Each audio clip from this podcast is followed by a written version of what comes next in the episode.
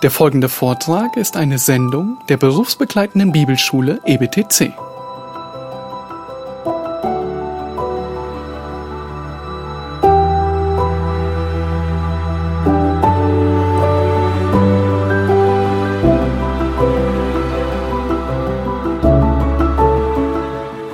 Ja, ich hatte versprochen, dass ich äh, zwei Bücher vorstellen will. Das eine, das ist geschrieben von Martin Heide. Und das heißt der einzig wahre Bibeltext, Erasmus von Rotterdam und die Frage nach dem Urtext. Erasmus von Rotterdam, der große Humanist, der in der Reformationszeit lebte und der die erste Ausgabe des griechischen Neuen Testaments erstellte aus Handschriften und dann drucken ließ in Basel. Und äh, der Text hatte dann sehr große Wirkung, indem er zur Grundlage wurde von äh, Übersetzungen der Bibel in die Volkssprachen, Deutsch, dann Englisch, und es folgten andere Sprachen, die nordeuropäischen, die skandinavischen Sprachen. Italienisch, Französisch.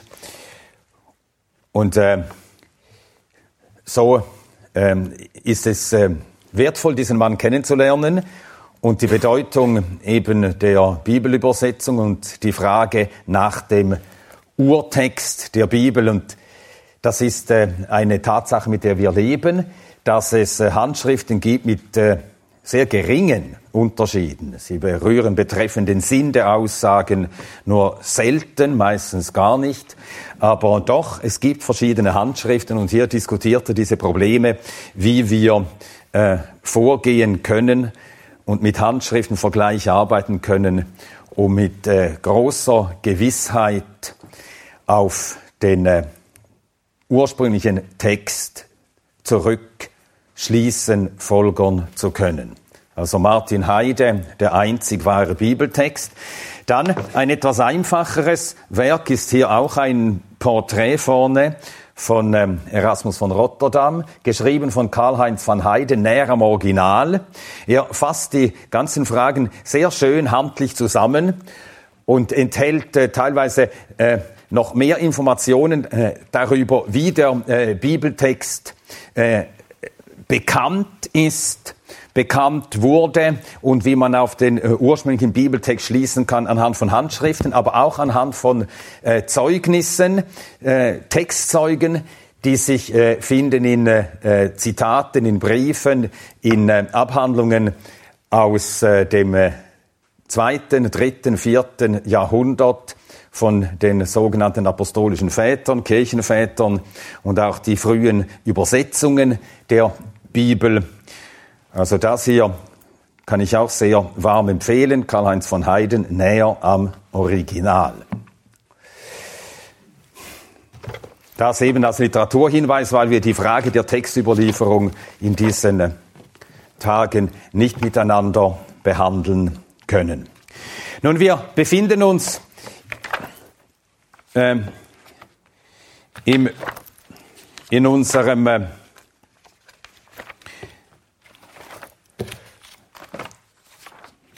Thema im Punkt 9. Neuntens, innere Kriterien zur Glaubwürdigkeit der Bibel. Äh, wir hatten als äh, erstes gesehen, ein inneres Kriterium zur Glaubwürdigkeit der Bibel, die Erhabenheit Gottes, der in der Bibel von sich selbst redet. Dann das zweite, die Erhabenheit der biblischen Lehren. Dann hatten wir drittens gesehen das Fehlen von sachlichen Irrtümern. Dann hatten wir als nächstes gesehen der sinnvolle Aufbau der einzelnen Bibelbücher. Dann der sinnvolle Aufbau der Bibel als Ganzer, die Harmonie der ganzen Bibel. Soweit kamen wir gestern. Nun, es wären noch weitere solche Indizien zu behandeln, das werden wir jetzt aber nicht tun. Ein weiteres Indiz ist für die äh, göttliche Autorität der Bibel, für die Glaubwürdigkeit der Bibel, ist die Kraft des Wortes Gottes zu überzeugen. Das Wort Gottes hat eine Wirkung, die von sonst keinem Buch ausgeht. Menschen werden überführt, dann durch die Bibel werden Menschen verändert, die Macht der Bibel, Menschen zu erziehen, zu formen, zu verändern. Dann das große Gebiet der Prophetie und Erfüllung als ein starker Beweis, starker Zeuge für die Glaubwürdigkeit des Gottes, der in der Bibel spricht. Aber auch darauf gehen wir jetzt nicht ein. Und ein letztes Indiz, inneres Indiz für die Glaubwürdigkeit der Bibel ist ihre bleibende Aktualität. Ein so altes Buch, 3500 Jahre alt, die ältesten Teile der Bibel, und von bleibender Aktualität. Kein einziger Abschnitt der Bibel ist veraltet, dass er uns heute nichts mehr zu sagen oder zu bedeuten hätte oder überholt die bleibende Aktualität aller biblischen Schriften. Nun wollen wir uns einen Überblick verschaffen. Wir haben ja gesehen, wie Christus, wir haben gesehen, wie die Apostel, die neutestamentlichen Autoren zur Schrift standen, was ihr ihre Haltung war zur Bibel. Jetzt wollen wir uns einen Überblick verschaffen über das Schriftverständnis im Lauf der Kirchengeschichte. Wir werden sehen, wie während 1600 Jahren die christliche Kirche alle die gleiche Haltung zur Bibel hatten, dass die Bibel Gottes irrtumsloses und darum absolut zuverlässiges Wort ist. Und dann werden wir uns als nächstes fragen, wie konnte denn Bibelkritik überhaupt aufkommen? Aber jetzt zunächst das Schriftverständnis im Lauf der Kirchengeschichte. Die alte Kirche, also in der Antike noch, wenn wir sagen die alte Kirche, dann meint man die Kirche in den ersten vier oder fünf Jahrhunderten. Ein Zitat aus dem schon wiederholt zitierten Buch von Eckhard Schnabel, Inspiration und Offenbarung. Er schreibt dort auf der Seite 9. In den ersten Jahrhunderten der Kirche wurde viel und heftig über verschiedene Lehrmeinungen gestritten. Ein Thema wurde dabei allerdings nie berührt, die Autorität und Inspiration der Heiligen Schrift. Ja, worüber wurde alles gestritten in den ersten Jahrhunderten? Ich meine, über welche Lehren wurde gestritten? Beispiele? Ja. Dass es Sohn Gottes ist. Ja, über die äh, Frage der Gottheit Christi. Ist er wahrer Gott? Anderes, worüber gestritten wurde? Die Dreieinigkeit. Richtig. Ob der eine Gott drei sei, drei in einem. Über die Trinität. Weitere Streitfragen. Auferstehung. Über die Auferstehung, ja, wurde wenig gestritten. Da wusste ich jetzt nicht. Also eigentlich nur Feinde des Christentums haben das in Frage gestellt, aber unter den äh, Christen nicht. Über die Taufe? Auch nicht. Ja, vielleicht, aber höchstens am Rand. Aber jetzt zentrale Themen. Die Naturen Jesu. Die Naturen Jesu. Also Christus ist er wahrhaft Gott? Ja. Ist Christus denn wahrhaft Mensch? Auch das wurde in Frage gestellt. Es wurde behauptet, er kann nicht ein Mensch gewesen sein, sonst hätte er diese Werke nicht tun können. Er war nur scheinbar ein Mensch. Und, und so kam eine Irrlehre auf, die man Doketismus nennt, vom griechischen Wort dokeo, das heißt scheinen oder auch meinen. Er sei nur scheinbar Mensch gewesen. Nein, er war wirklich Mensch. Eine Tatsache, die Johannes besonders deutlich im ersten Johannesbrief unterstreicht. Und Darum sagt er, jeder, der sagt, dass Christus nicht im Fleisch gekommen ist, wirklich Mensch war, das ist der Geist des Antichrists. Also es wurde gestritten über die Frage, ob Christus wahrer Mensch gewesen sei, wahrer Gott gewesen sei. Nach als nächstes wurde dann, wie Peter sagt, darüber gestritten, wie die beiden Naturen sich zueinander verhalten, wenn er wahrer Mensch und wahrer Gott ist.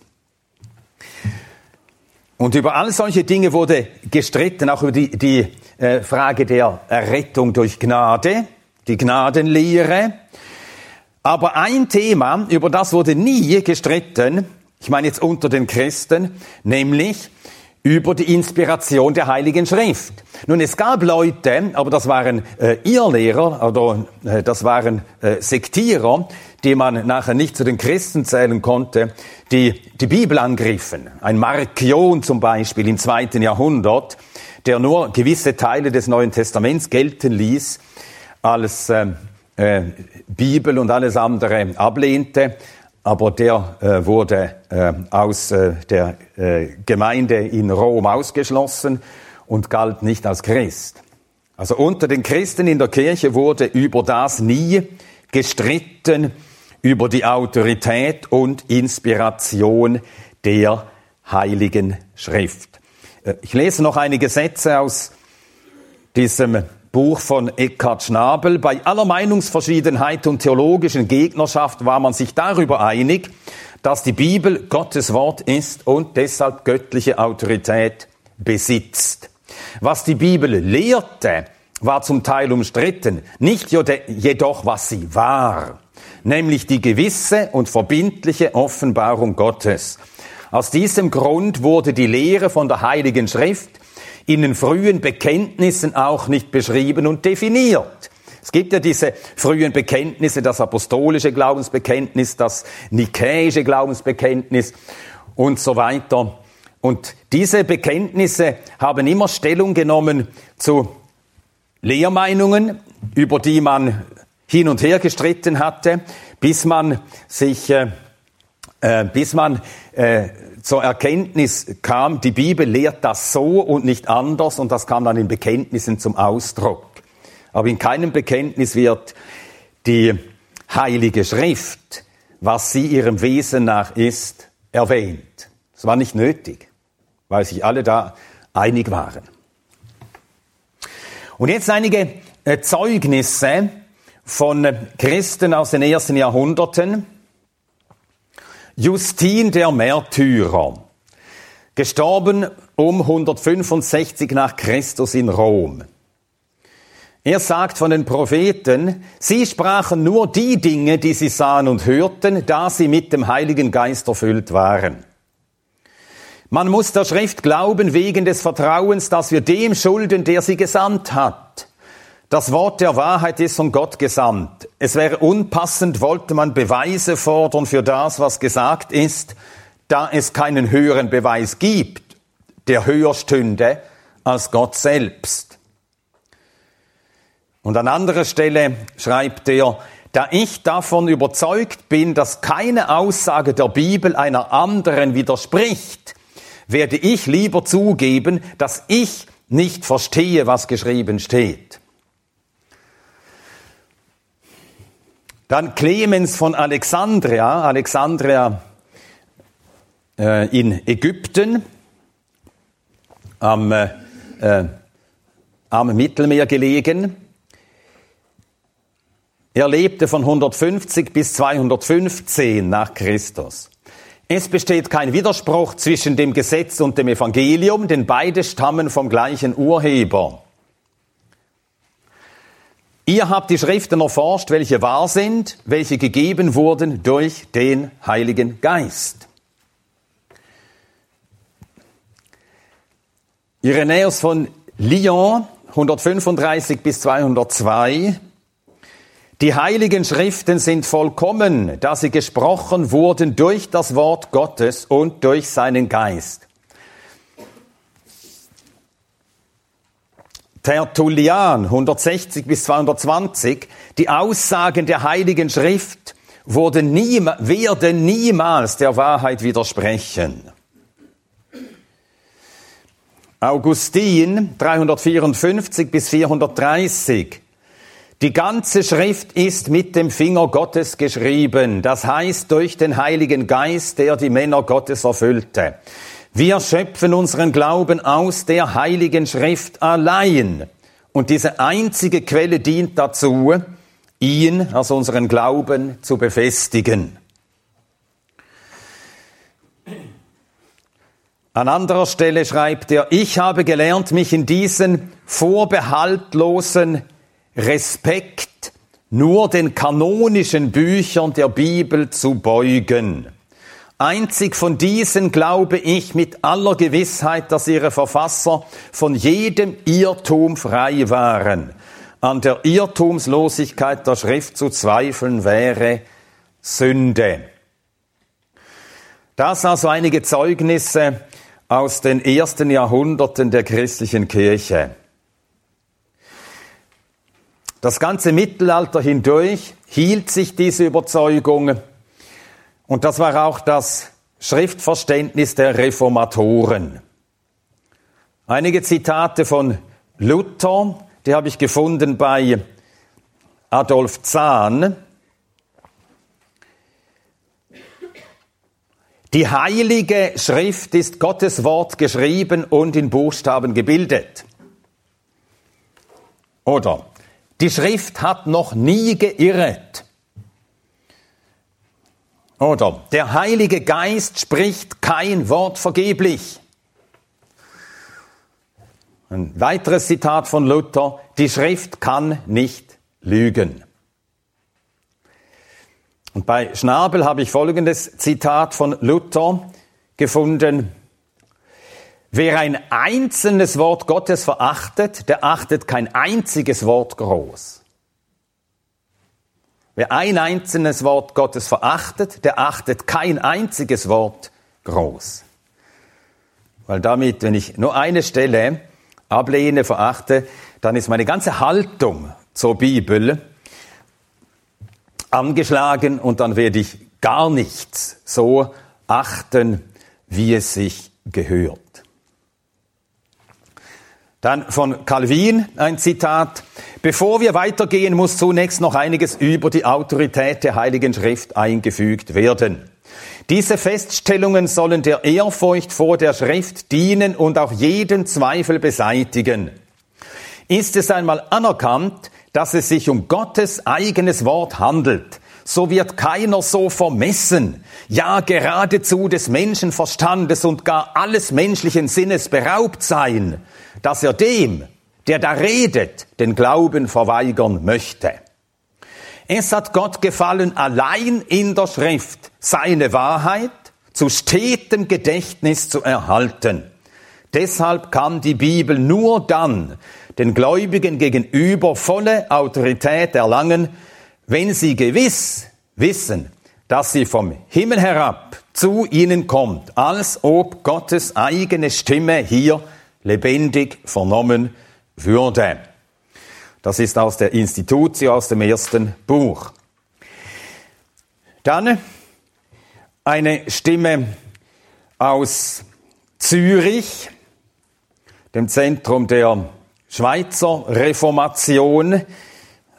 Zwingli ist ja bekanntlich in ähm, einem frühen, früh ausgebrochenen Religionskrieg gefallen. Heinrich Bullinger, sein Nachfolger, hat das äh, während über 300 Jahren in der reformierten Kirche der Schweiz verbindliche helvetische, das zweite helvetische Bekenntnis verfasst, 1566. Und es wurde bis zum Ersten Weltkrieg, wurde das in der reformierten Kirche der Schweiz als verbindliches Bekenntnis anerkannt aber heute nicht mehr. Heinrich Bullinger schreibt Folgendes oder schrieb Folgendes in diesem Bekenntnis, im zweiten helvetischen Bekenntnis. Wir glauben und bekennen, dass die kanonischen Schriften der heiligen Propheten und Apostel beider Testamente das wahre Wort Gottes sind und dass sie aus sich selbst heraus Kraft und Grund genug haben, ohne der Bestätigung durch Menschen zu bedürfen.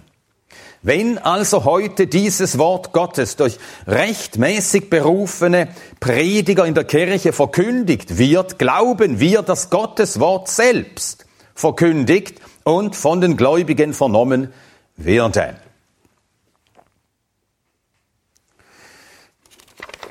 Diese Zeugnisse sind ganz deutlich.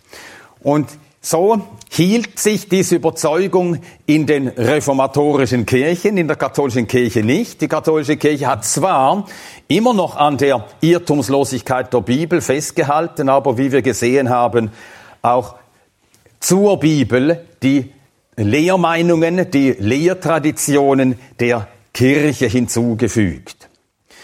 Aber das Schriftverständnis der reformatorischen Kirchen lautete wie folgende Auswahl von Bekenntnissen zeigen soll. 1646, also gut 100 Jahre, fast 150 Jahre nach Beginn der Reformation, schreibt das, oder die Confession muss man ja sagen, die Westminster Confession of Faith zur Bibel folgendes. Das war äh, ein Werk der Puritaner, der englischen oder britischen Puritaner, nicht nur Engländer.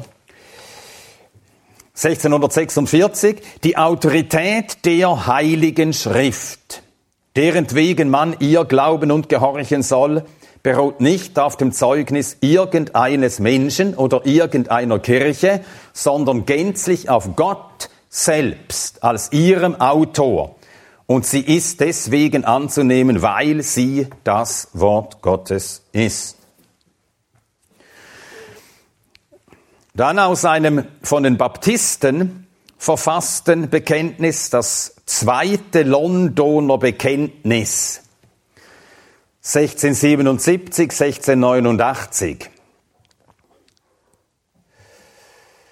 Die Heilige Schrift ist der einzig hinreichende, sichere und unfehlbare Maßstab aller rettenden Erkenntnis, allen Glaubens und allen Gehorsams.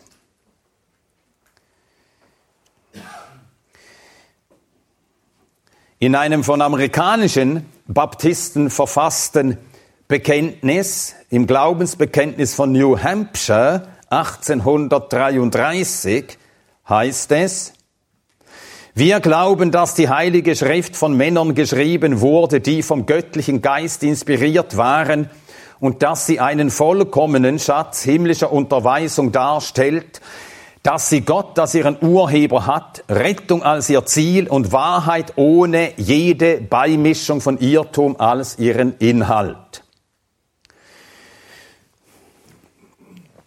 Albrecht Bengel, ein herausragender Gelehrter aus dem Pietismus. Er sagte zur Heiligen Schrift Folgendes. Er lebte von 1687 bis 1752. Überhaupt die Heilige Schrift Alten und Neuen Testaments, welche durch alle ihre Teile sehr eng zusammenhängt, hat einen göttlichen Ursprung. Was Gottes Propheten sagen, sagt Gott. Was er dem Johannes diktiert, ist ebenso viel, als ob er es eigenhändig geschrieben hätte. Jesus Christus hat seine Offenbarung Johannes diktiert, Wort zu Wort gleichsam, protokolliert. Jedes Wort vom Geist Gottes ausgegangen hat eine geistliche Kraft.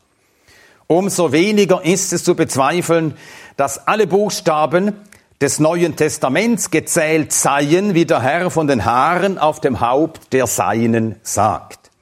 Auch der kleinste Teil der aus dem göttlichen Mund hervorgegangenen Rede ist göttlich.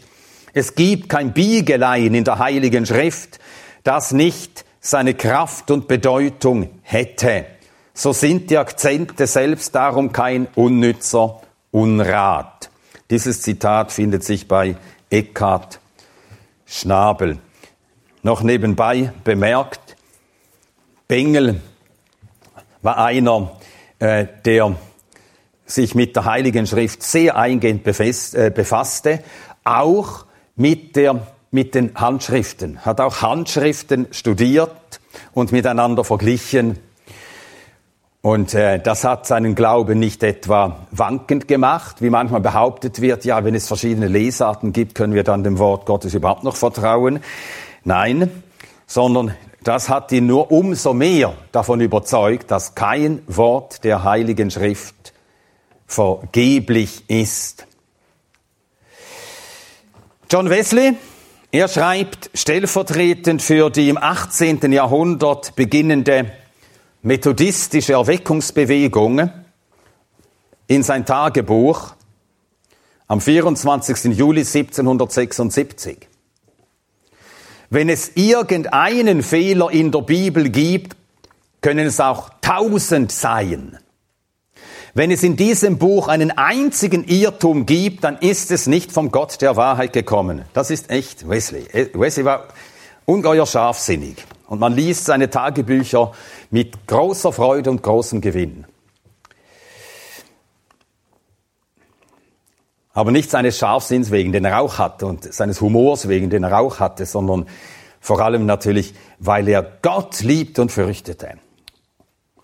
Und was er hier sagt, das ist absolut zutreffend. Wenn es irgendeinen Fehler in der Bibel gibt, dann können es auch tausend sein. Wenn es in diesem Buch einen einzigen Irrtum gibt, dann ist es nicht vom Gott der Wahrheit gekommen.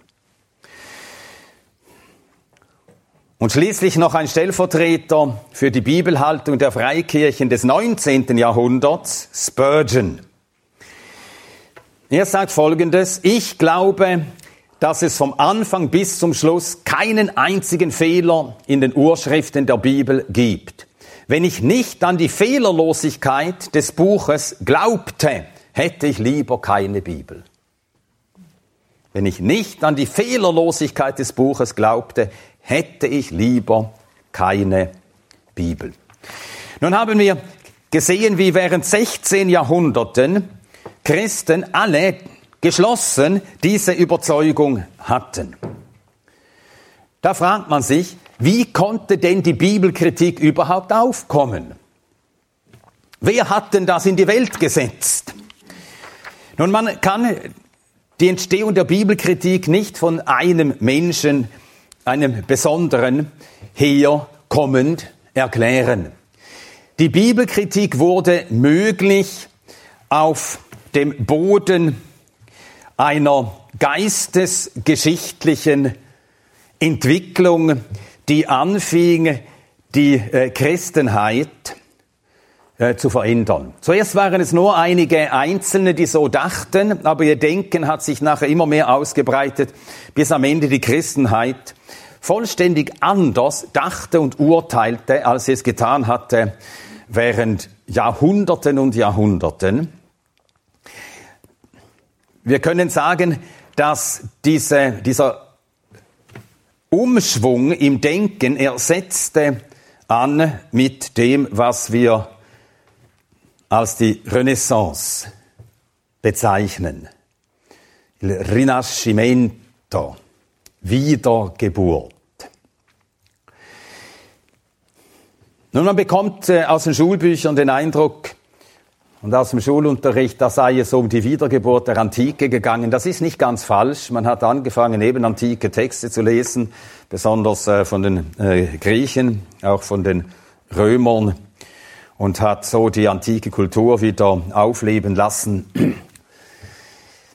Es ist nicht ganz falsch, aber das wirklich Entscheidende an der Renaissance war, dass man die, das äh, Menschenverständnis das vorchristliche Verständnis vom Menschen, dass man das wieder hervorholte. Oder wir können es anders ausdrücken und sagen, der durch das Evangelium veränderte Mensch, der gelernt hatte, dass Gott Urheber aller Dinge ist, dass Gott, dass er Anfang und Ende und Ziel und Mitte aller Dinge ist, dass der Mensch eigentlich Ziel und Mitte aller Dinge ist und nicht Gott. So hatte der vorchristliche Mensch gedacht. Ich habe das gestern schon gesagt, dieses, äh, Dieses Wort, der Mensch ist das Maß aller Dinge, das ist so echt griechisch, von so vielen gesagt und geschrieben, dass wir nicht, nicht, nicht wissen, wer der griechischen Philosophen es als erster geprägt hat. Ho Anthropos, to, ton, panton, metron. Der Mensch ist das Maß aller Dinge. Und das war es, was die Renaissance äh, einleitete den Umschwung zu einem Denken, der das den Menschen wieder als die Mitte der Welt deklarierte.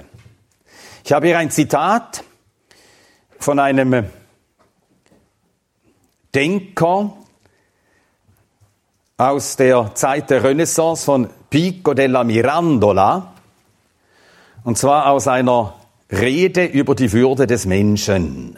1486 geschrieben. Du, der Mensch wird angesprochen, du, durch keine Beschränkung eingeengt, sollst dein Wesen bilden nach deinem freien Ermessen. Denn in diese Hand habe ich dich gegeben. Ich habe dich in die Mitte der Welt gestellt damit du dir diejenige Gestalt schaffst, die du möchtest, gewissermaßen als freier und edler Bildner und Schöpfer deiner selbst. Das klingt ja hochmodern, schier postmodern. Der Mensch ist sich sein eigener Herr und Gestalter und Bildner. Ich verwirkliche mich selbst. Nun, das waren Einzelne, die anfingen so zu denken. Nun, dass sich das ausbreitete, können wir ja nur dadurch erklären, dass der Sünder die Lüge liebt. Und darum für die Lüge schneller zu haben ist, als für die Wahrheit darüber, wer er wirklich ist. Wer ist denn der Redende in diesen Sätzen? Also der Mensch wird angesprochen, du, durch keine Beschränkung eingeengt, sollst dein Wesen bilden nach deinem freien Ermessen. Wer ist hier der Redende? Der nächste Satz macht es deutlich. Denn in diese Hand habe ich dich gegeben. Also dieser Pico della Mirandola hat dieses Gespräch sich ausgedacht, ein Gespräch, Gott redet mit dem Menschen. Und Gott sagt jetzt dem Menschen, in diese Hand, in deine eigene Hand habe ich dich gegeben. Ich habe dich in die Mitte der Welt gestellt.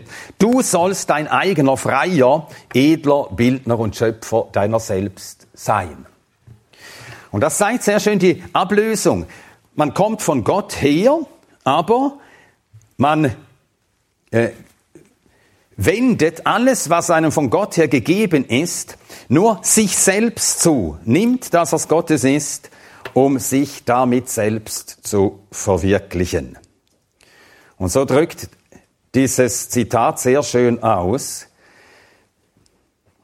wie es überhaupt möglich werden konnte, dass Bibelkritik aufkam.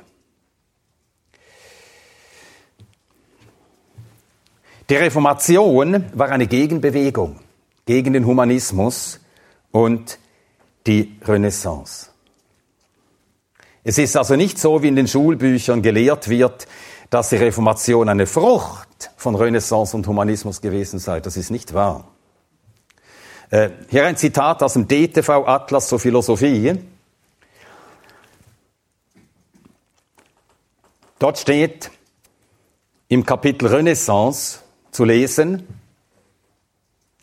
der auf dem zeitgeschichtlichen Hintergrund erfolgte Umbruch der Denkweise trifft schließlich mit der Reformation auch die christliche Kirche. Absolut falsch. 180 Grad falsche Richtung. Total falsch. Die Renaissance war eben die Wiederherstellung des Menschen, also wie man meinte, zur Mitte der Welt. Nun, äh, die Renaissance hat äh, tatsächlich dem, der gängigen äh, Haltung des Menschen widersprochen. Die Reformation hat nicht der Renaissance und dem Humanismus widersprochen, sondern dem Verständnis der katholischen Kirche. Nach äh, mittelalterlichem katholischen Verständnis war der Mensch nicht autonom. Nicht autonom. Aber auch der protestantische Mensch hält sich nicht für autonom. der Mensch der Renaissance und mit der Renaissance beginnt die Moderne und der Mensch der Moderne hält sich für autonom, will autonom sein. Der mittelalterliche Mensch war nicht autonom, der protestantische Mensch ist nicht autonom. autonom verstehen wir. Das Gegenteil von autonom ist heteronom. Das heißt, heteros heißt ein anderer. Heteronom heißt, der protestantische Mensch ist wie der mittelalterliche Mensch ihm darin gleich, dass er weiß, das Gesetz ist nicht in mir, autonom heißt sich selbst Gesetz, autos, selbst, nomos, Gesetz, sondern heteronom, das Gesetz ist außerhalb von uns. Was ist nun der Unterschied zwischen dem protestantischen und dem katholischen Menschen? Der katholisch-mittelalterliche Mensch, für ihn war das Gesetz nicht das Wort Gottes, sondern die Kirche mit ihren Ämtern, mit ihren Traditionen und mit ihren Sakramenten. Und die Renaissance war eine Gegenbewegung dagegen, denn das war eine Form von Versklavung und von Unmündighaltung. Aber die Reformation, das war nicht einfach eine Abkehr vom heteronomen Menschen zum autonomen Menschen, sondern eine Abkehr vom Menschen, der an ein falsches Gesetz gebunden war. Und er führte den Menschen unter Gottes Gesetz. Also der protestantische Mensch ist heteronom. Er anerkennt über sich das Gesetz Gottes. Also ich meine jetzt nicht das mosaische Gesetz, sondern die Wahrheit Gottes, wie sie sich in der Bibel, im Wort Gottes offenbart hat.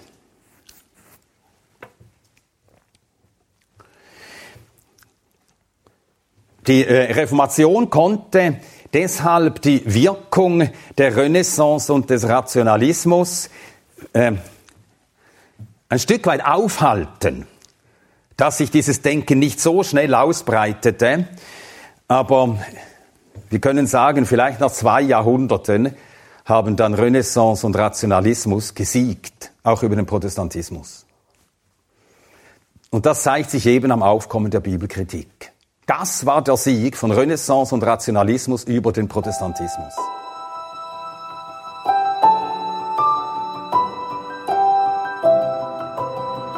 Diese Sendung war von der berufsbegleitenden Bibelschule EBTC.